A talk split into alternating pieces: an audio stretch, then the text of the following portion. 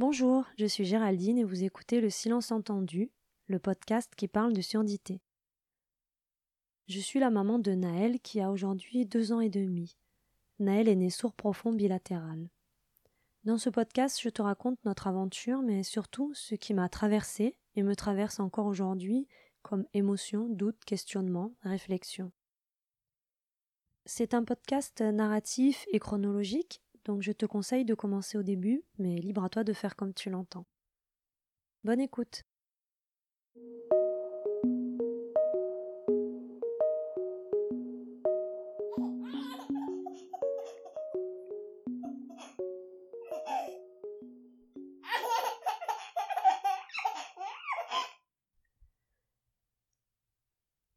Après l'année des bilans, des examens, des décisions, des doutes, des opérations, de l'activation, des réglages, d'un quotidien à faire sien, d'une routine à dompter, à moins que ce ne soit elle qui nous contraigne, après cette première année, il y a eu la suivante, celle des otites, des nuits blanches, hachées, torturées, réveillées en pleine torpeur, les cris, la fatigue, la patience, l'obligation.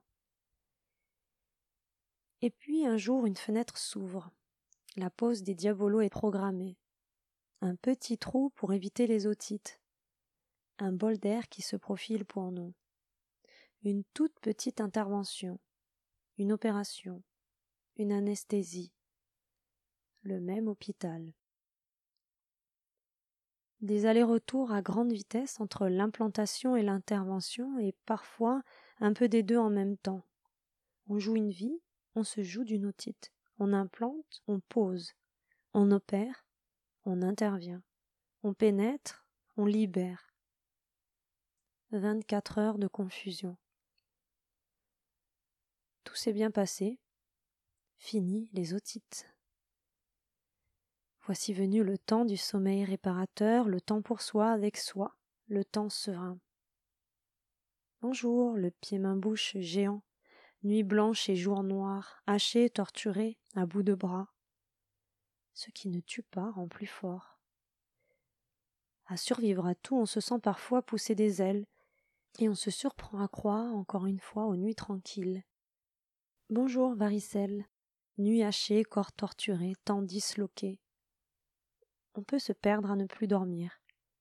Mais parfois, à tout perdre, on finit par trouver.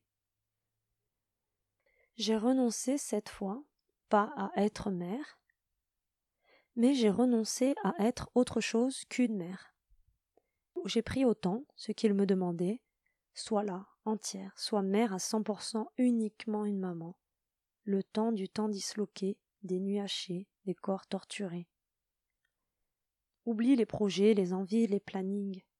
Abandonne-toi à être mère. J'ai essayé. J'ai tout mis de côté, j'ai soigné, câliné, porté, aimé, un temps unique pour Naël. Un pas de côté, excentré mais pas en dehors du cercle. Et j'ai respiré. Je me suis aimé à me voir câliner, porter, soigner. J'ai aimé m'abandonner.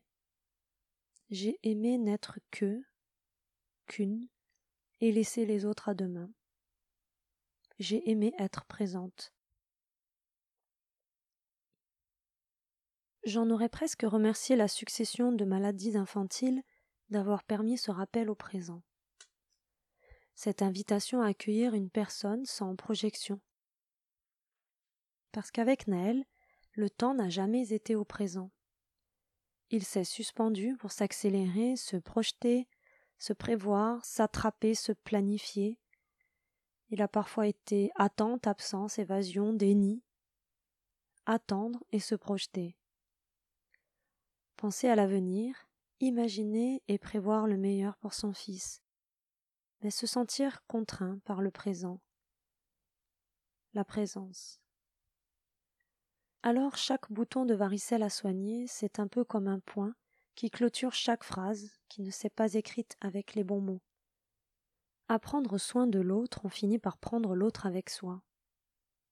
Ce que je veux dire, mais je n'y arrive pas, c'est que j'ai aimé prendre soin là où je ne voyais que empêchement à vivre pour moi, être moi, prendre soin de moi.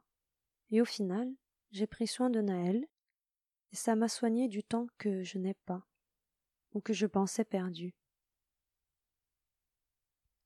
Être présent, c'est accueillir, c'est un peu comme réécrire le passé difficile. Naël, je t'aime. Je t'aime. Tu m'aimes? Dis tu sais. Tu m'aimes T'aime.